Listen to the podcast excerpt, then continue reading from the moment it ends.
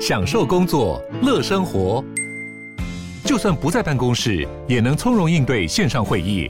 HP Dragonfly 透过专业的 HP Presence 设计，内建降噪及会议快速键，搭配清晰的 Bang & Olufsen 音效，增强音讯及视讯功能。HP Dragonfly 顶级商务笔电，采用 Windows 11专业版，让您在会议中享有最佳的视觉和听觉品质。热门财经议题、即时投资快讯、焦点新闻话题，陈凤欣与您同步掌握。欢迎收听《财经起床号》。Hello，各位听众，大家早！欢迎大家来到九八新闻台《财经起床号》节目现场，我是陈凤欣。回到今天的每周选书早起读书，在我们线上的呢是哲学倡议推广者、哲学讲师朱家安。那今天要为大家介绍的这本书呢，是先觉出版社所出版的《成功的反思》。嗯，这本书的作者实在大名鼎鼎，Michael Sandel 哈，我们来介绍一下 Sandel。嗯，Michael Sandel，迈克桑德尔，我想这位学者吼，他应该是全世界还活着的哲学家里面最有名的。嗯，不只是在台湾，在其他国家，大致上我相信，如果你随便问，不见得是哲学系毕业的人哦，能不能举出还活着的哲学家的名字？迈克桑德尔这个名字应该会是最常见的。麦克桑德尔呢，他在牛津拿到哲学博士，在一九八零年开始呢，在哈佛教书。他在哈佛有一个很有名的课程哦，课名就叫做《正义》。这个名字在台湾很多人就会直接跟麦克桑德尔的名字连接在一起的，因为也是他在台湾的哲学畅销书《正义：一场思辨之旅》的名字。这本书的内容呢，就是他在哈佛的正义这个课程的内容累积而来的哦。那这个课程在哈佛破了哈佛的修课人数记录哦。我看他的书籍介绍，正义这个课程在哈佛累积修课人数目前已经超过一万五千人了。嗯。我们可以想想看，一次修课多少人，要累积开多少次课程，要受欢迎，这个是很不容易的哦。他就是常年受欢迎才能如此。对，这个受欢迎的课程。全球热卖的一本哲学书，吼。嗯，好，请继续。那这是他的最新的著作了。嗯，我们先要介绍这本《成功的反思》，吼，是麦克桑德尔在台湾引进的中文翻译版本里面目前最新的。嗯，这本好，你你可不可以用一句话来介绍这本书？我觉得《成功的反思》这本书，吼，是一本让我们可以重新思考社会对我们做了些什么的书。我相信你生生活在现代社会，大家隐隐约约觉得我的价值观不是凭空得来的，我现在的生活方式也不是凭空得来的，受到社会很多影响。但是究竟是哪些影响？社会有没有可能隐隐约约的直接，但是直接改变了我们看待自己的价值的方式？这是我觉得这本书很鞭辟入里的地方哦。很多人读完书，我相信是会坐下来好好想一想，我现在在。我我现在过什么样的生活？我究竟如何看待自己跟别人？嗯，这本是挑战这个社会最基本的价值观的一本书。是，他企图创造一个社会讨论的一个氛围，重新去定义这个社会所能够接受的价值观。我觉得，就算一个社会不会因为他的一本书而启动这一个讨论、公共讨论，但至少可以让所有的阅读的人去重新思考：我们怎么去看待自己，或去看待别人，如何的去重新定义成功与失败，而让我们呢，如果是成功的人，不会因此而过于骄傲、傲慢，到最后其实反而容易因傲慢而失败。那么，对于真正去同理他人这件事情，去创造社会上面的那一个共同感，其实帮助是非常非常大的。所以我就觉得这本书其实确实是这个时代下全世界每一个角落可能都需要的一本书了。没错，刚刚凤馨姐提到说，就算是在现在社会事件，包括我们如何应对疫苗以及疫情产生大家的种种反应。同理心也是很重要的，嗯，但是生活在现在世界，可能有些既定的价值观跟社会分配资源和分配成就的方式，它会引诱我们逐渐成为一个丧失同理心，对于不同族群不够了解的人。嗯，这也是我们刚刚分享的，说一本让你重新思考这个社会对你做了些什么的书，在现在我觉得是很值得一读，去了解当中的思考跟论点。嗯。这本书呢，其实它的中文书名是《成功的反思》，看起来是四平八稳啊，哈、嗯。但事实上，它的英文书名是很刺激的，这样子。它是用 tyranny，就是用暴政这件事情啊，这个名词，然后形容目前所流行的价值观：精英制度、才德至上。他认为现在呢，流行的这个才德至上的这个价值观，它已经形成了一个非常严酷的暴政，而这个暴政。所导致的结果，其实它是从嗯，川普当选，然后呢，英国脱欧，还有全世界很多的那一个反全球化，我们称之为叫做民粹兴起的背后，他认为很多人都说那个是是这个这个整个的这个全球化的大饼呢，它的分配不均所造成的。但是桑德他更直指背后更严重的是。其实现在那个精英挂帅、长呃才德至上这件事情，已经形成了一个人民即将要起来革命的暴政了。究竟什么是才德至上制？台湾也是如此吗？嗯，才德至上制在桑德的用法里面哦，是一种社会分配资源的方式。大致上呢，一个才德至上制的社会里面，在这个社会里面。分配资源跟成就呢，是有才能的人、肯努力的人就可以得到地位、得到财富，而得到资源。那才德至上制的社会，它会避免让人仅仅因为运气而得到好处。有一些社会会让你仅仅因为运气而得到好处，哦，比方说世袭制的贵族社会，只要你投胎的运气够好，投到好人家，社会流社会流动率非常低。你在这样子的社会，你的整一辈子过得好不好，大致上就是你投胎的运气。但是在一个社会流动很高的社会里面，你可以仅仅凭着你的努力跟才能而去得到好处，包括财富跟社会阶级。这个是才德制的社会的基本精神。那这个社会实际分配资源是靠才能跟努力。那这个社会判定你这个人有多少价值，值得得到多少资源，也是看你的才能跟努力。听起来是一个蛮合理的分配资源的方式，就是啊，有努力才会成功啊，嗯、感觉上很对啊，对啊。嗯，我觉得这个也是这本书最有趣的地方哦。这也是麦麦克桑德尔他讨论哲学问题惯用的手法。当他要批评一个问题的时候，他会先把这个问题最有说服力的一点，这个论点最有说服力的一面呈现给你知道，那你会感觉说蛮有道理的啊。那这种东西怎么会有问题呢？问题在于。才德制的社会，它的一面是让人可以向上流动，意思是说，你有才能，你肯努力，你就办得到，而且社会会给你奖赏。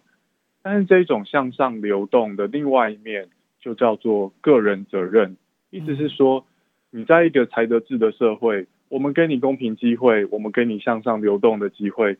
如果你 in the end 你没有得到好生活，那是哪里出问题？就是你出问题。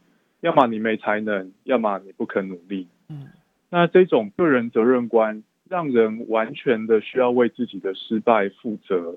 Michael Sandel 认为是川普崛起背后的一些背景哦。我们知道川普的支持者是大部分，根据统计啦，川普的支持者至少比起川普竞争对手的支持者，在财富上面以及在学历上面都是比较低的。嗯，那桑德尔对这个的诊断是说。美国很多人认为是一个才德至上的社会，你有才能肯努力，你可以成功，你会有好学历。那如果 in the end 你发现你没成功，是代表什么？这是这个社会在告诉你，你是一个 loser。在桑德尔的诊断里面，川普的崛起就是很多在这个社会上照主流价值观认为自己没成功的人对社会的愤恨不平所引起的。我们可以看到川普的形象。跟高学历精英的形象是完全的反面。照桑德尔的说法，有很多美国人，他们在美国社会发现自己不够成功，发现社自己被社会判定的是一个 loser，他们不想再看到政府的高层那些成功人士，这个美国是有所谓很成功的基因来领导，这是他们心理上面的一些动机，让他们去支持川普。所以向上流动的社会听起来很好。但是这个社会也会同时强调个人责任观。当你在这个社会成功，那当然很棒。但是如果你失败了，社会不只是社会不会告诉你你失败是你运气不好，社会告诉你说你失败代表你这个人有些问题，不够努力，不够有才能。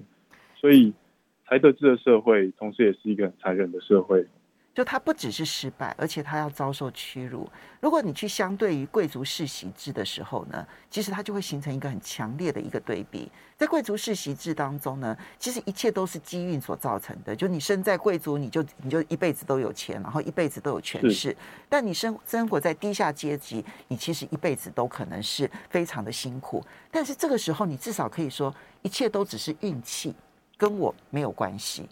但是呢，在才德至上制呢，它最后会形成一个最终结果，就是呢，失败者反而会带着屈辱，就是一切都是你自己不努力，你自己没有做什么事情，你自己如何如何，所以你才会如此。但这种屈辱会形起的反弹，我们就。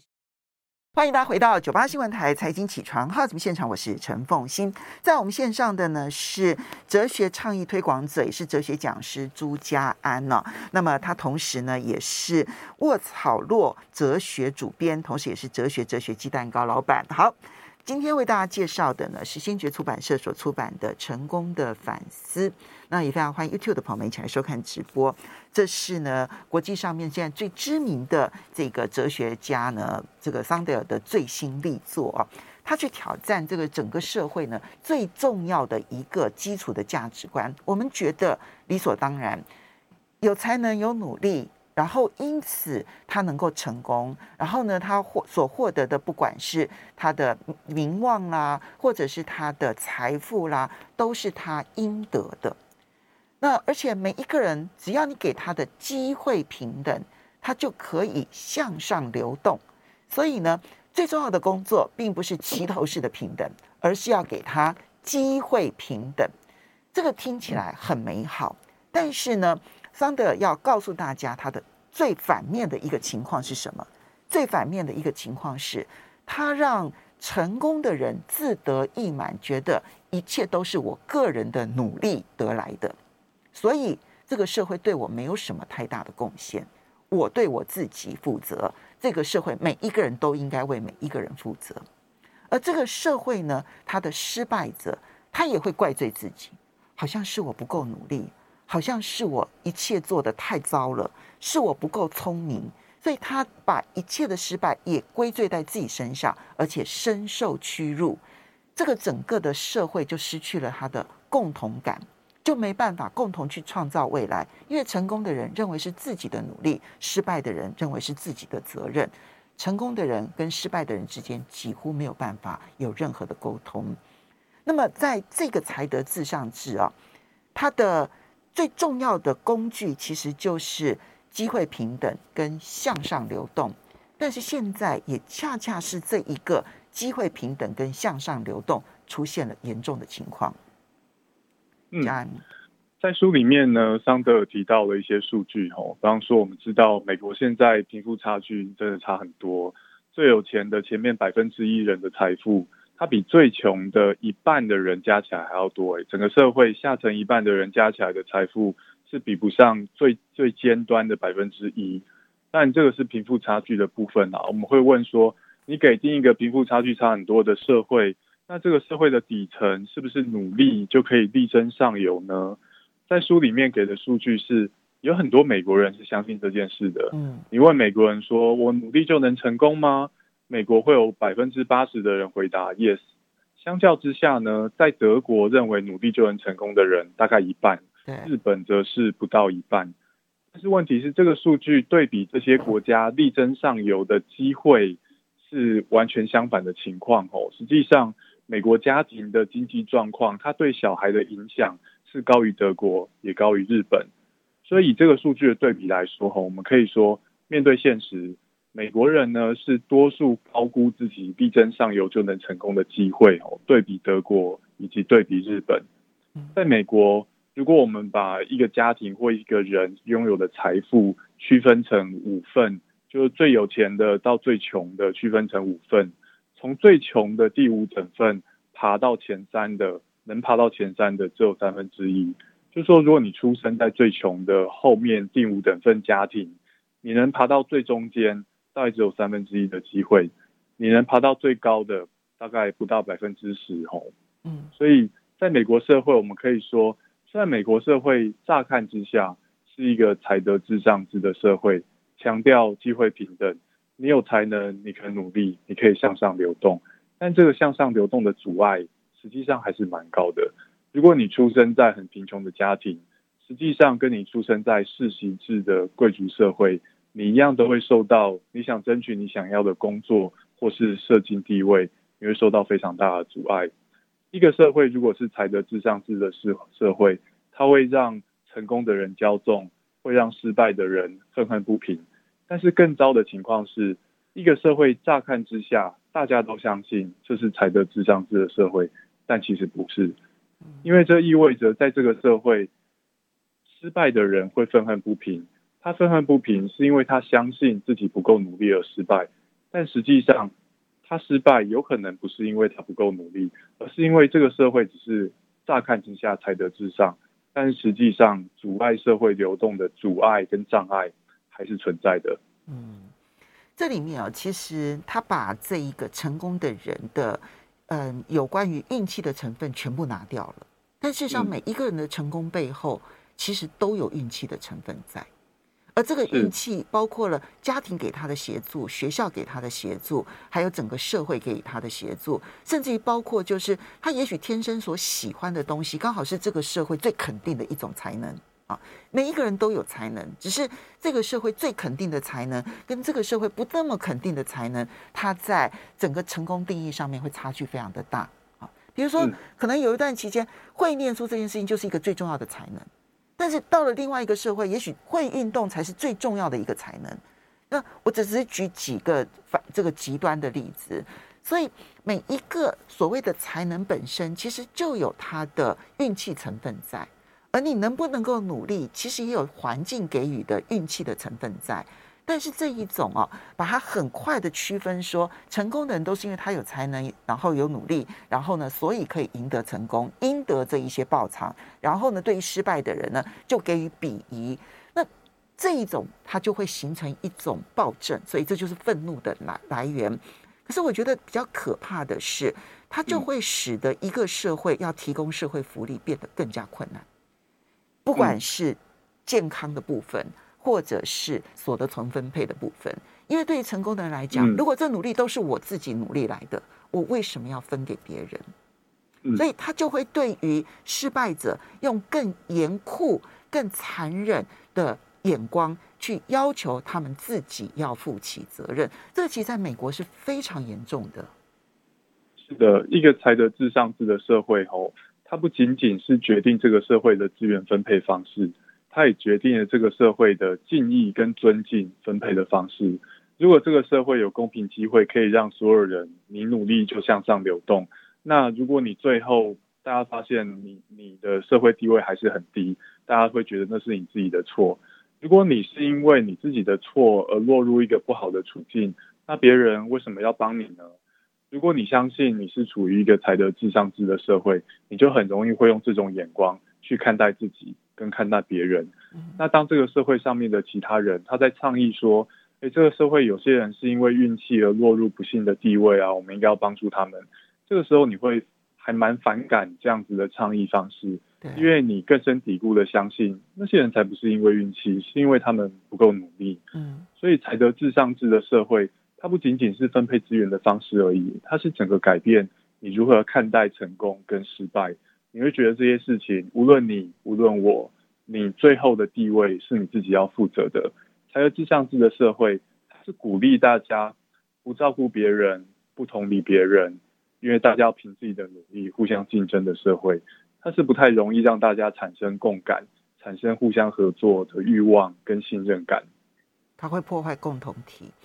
而在这一个才德至上制呢，它最严酷的筛选的那一道门槛，其实，在台湾就非常熟悉了，就是文凭至上。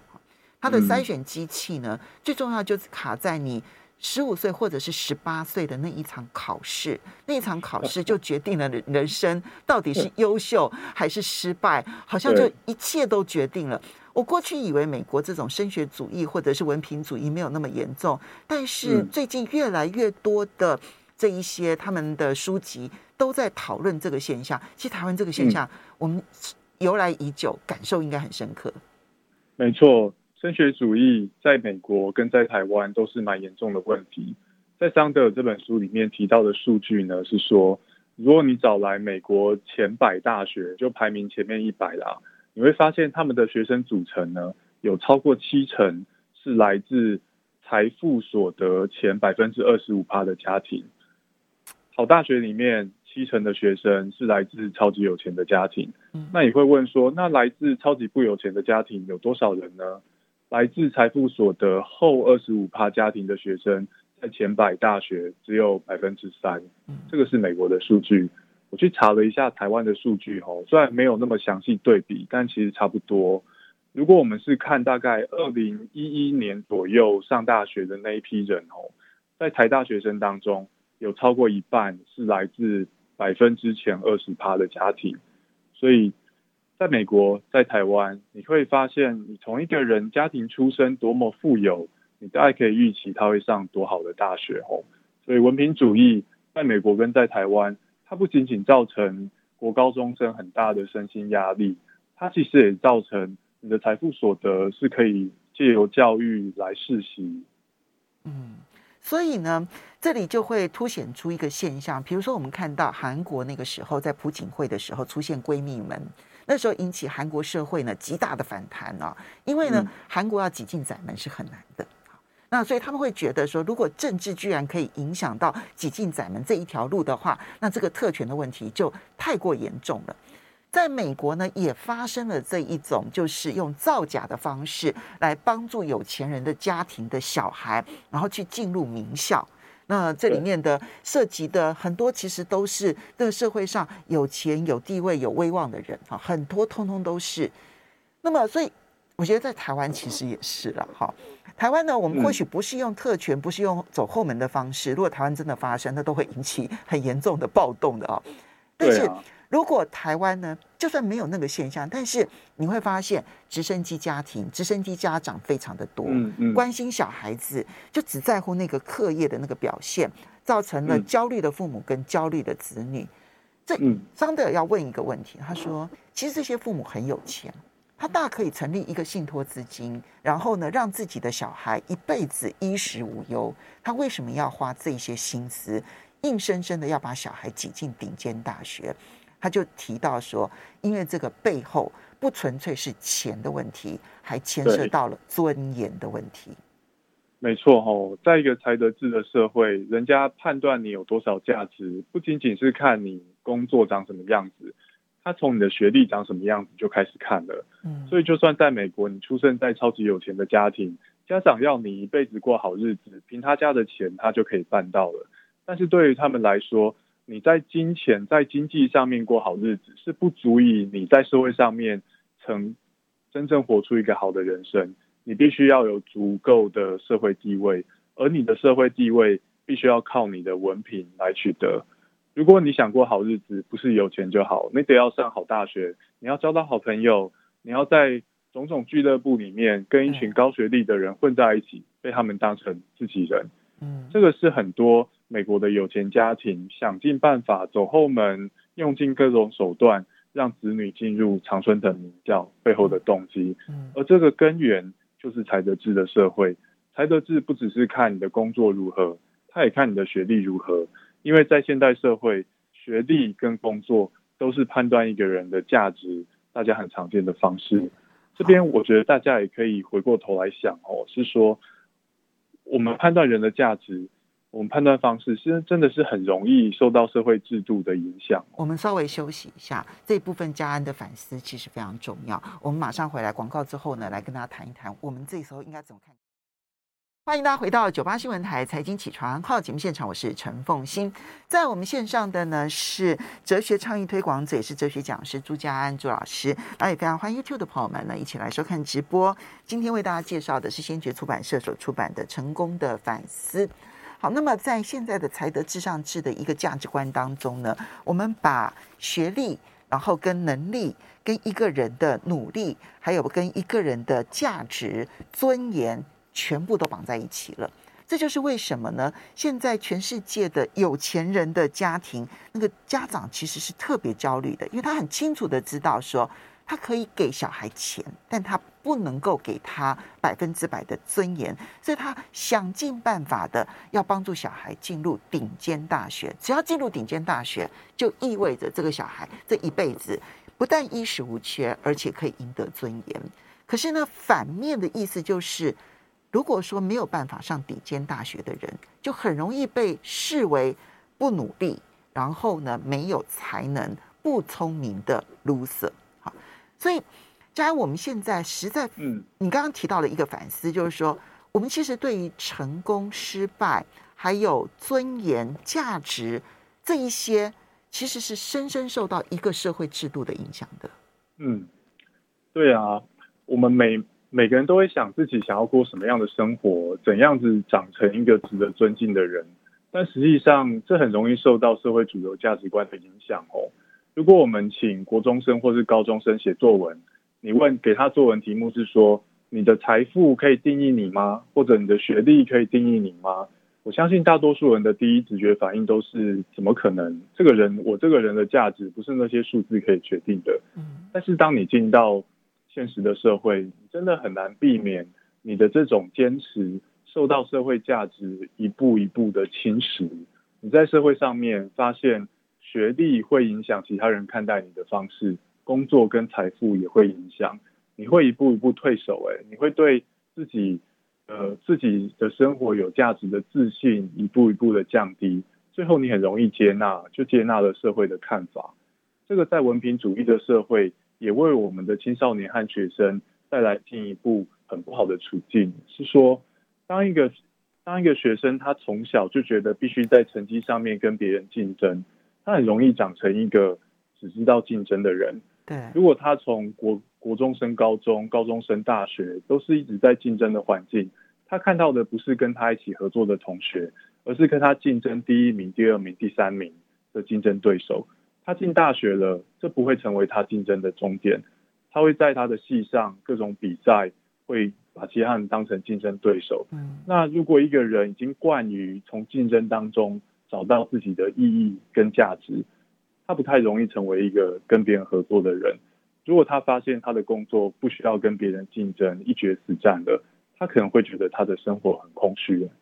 这个就是一个强调竞争、强调你要靠自己的才能跟努力力争上游的社会。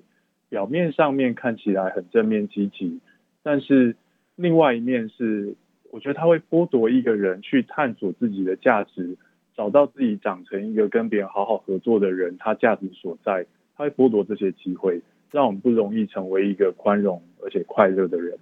所以。既有精英的傲慢，其实也有精英的悲哀，对不对？哈、嗯，但是你从精英的空虚，嗯，你从另外一面来看的话，我们刚刚提到，我们对失败者会变得很严酷，一切都是你自己的选择错误，嗯、一切都是你没有眼光，一切都是你不努力，然后失去了这些同理心之后，而这些人也这样认定自己，除了愤怒之外，他们还有绝望，所以在美国，他们称之为叫做绝望死。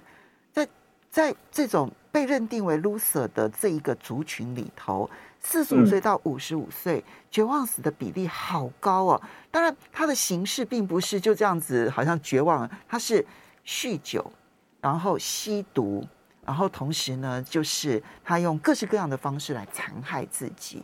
其实那个背后都是一种绝望。嗯，绝望死后是。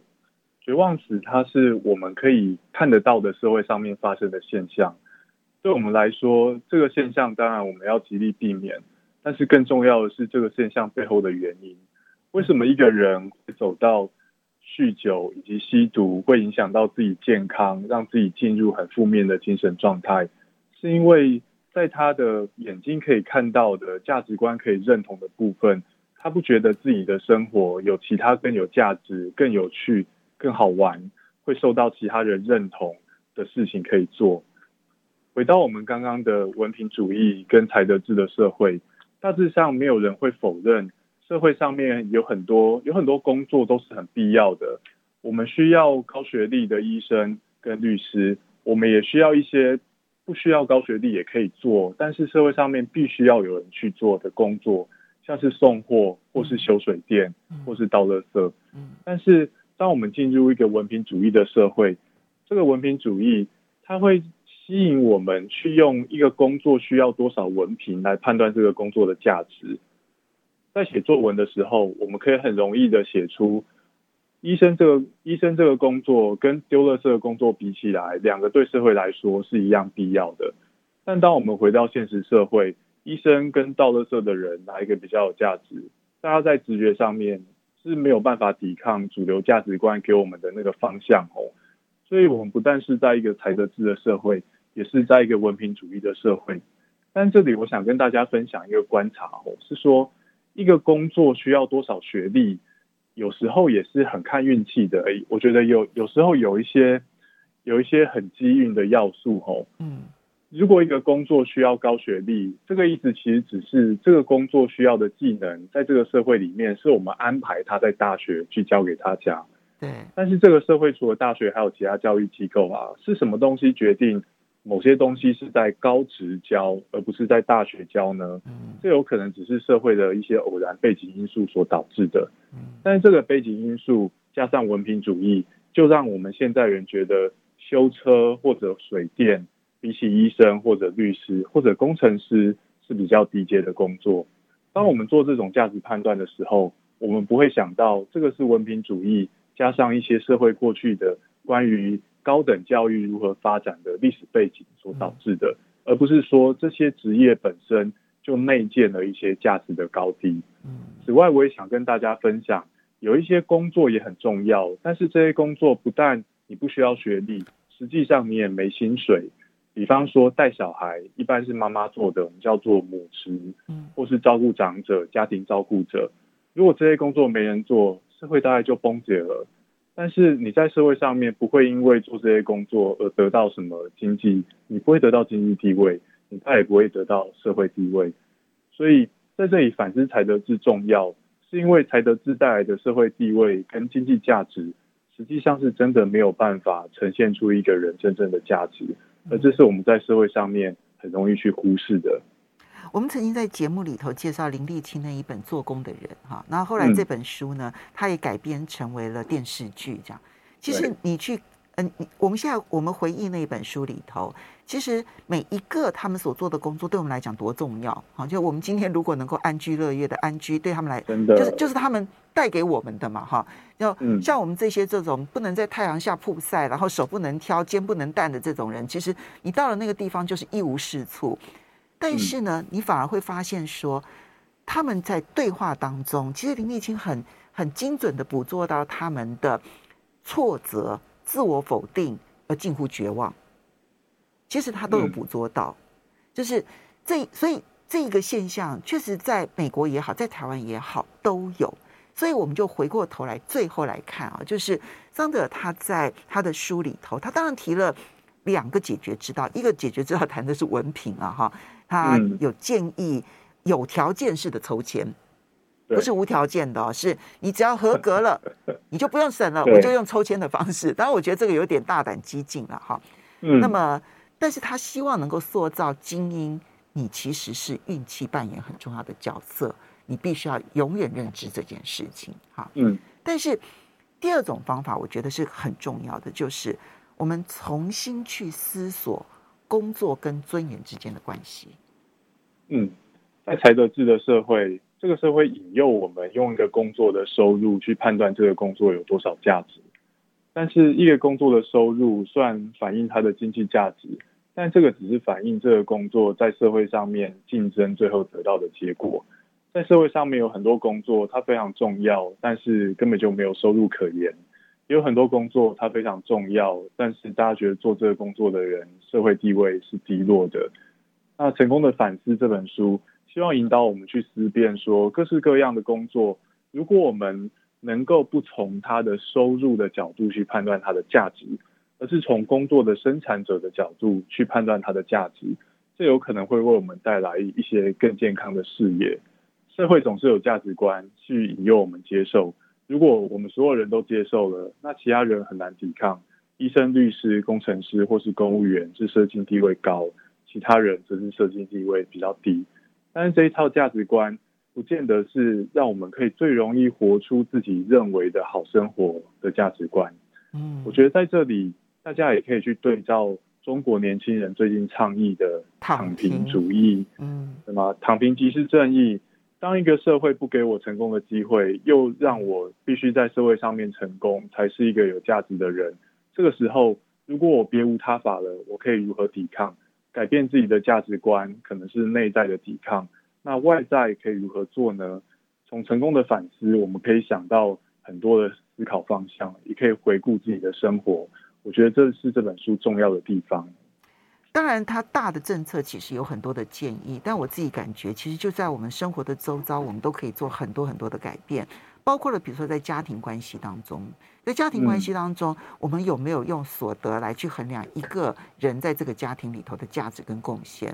我们会不会用，呃，孩子赚多少钱来衡量他的成就跟他的价值？我们会不会做这样的事情？家里头如果有人贡献的其实是他的劳动服务，我们会不会轻视了他的价值？其实我们可能会在。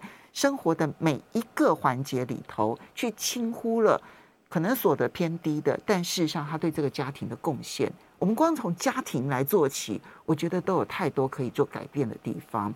成功的反思，呃，介绍给大家，要非常谢谢朱家安导读这一本书，然后也非常的谢谢大家的收听收看。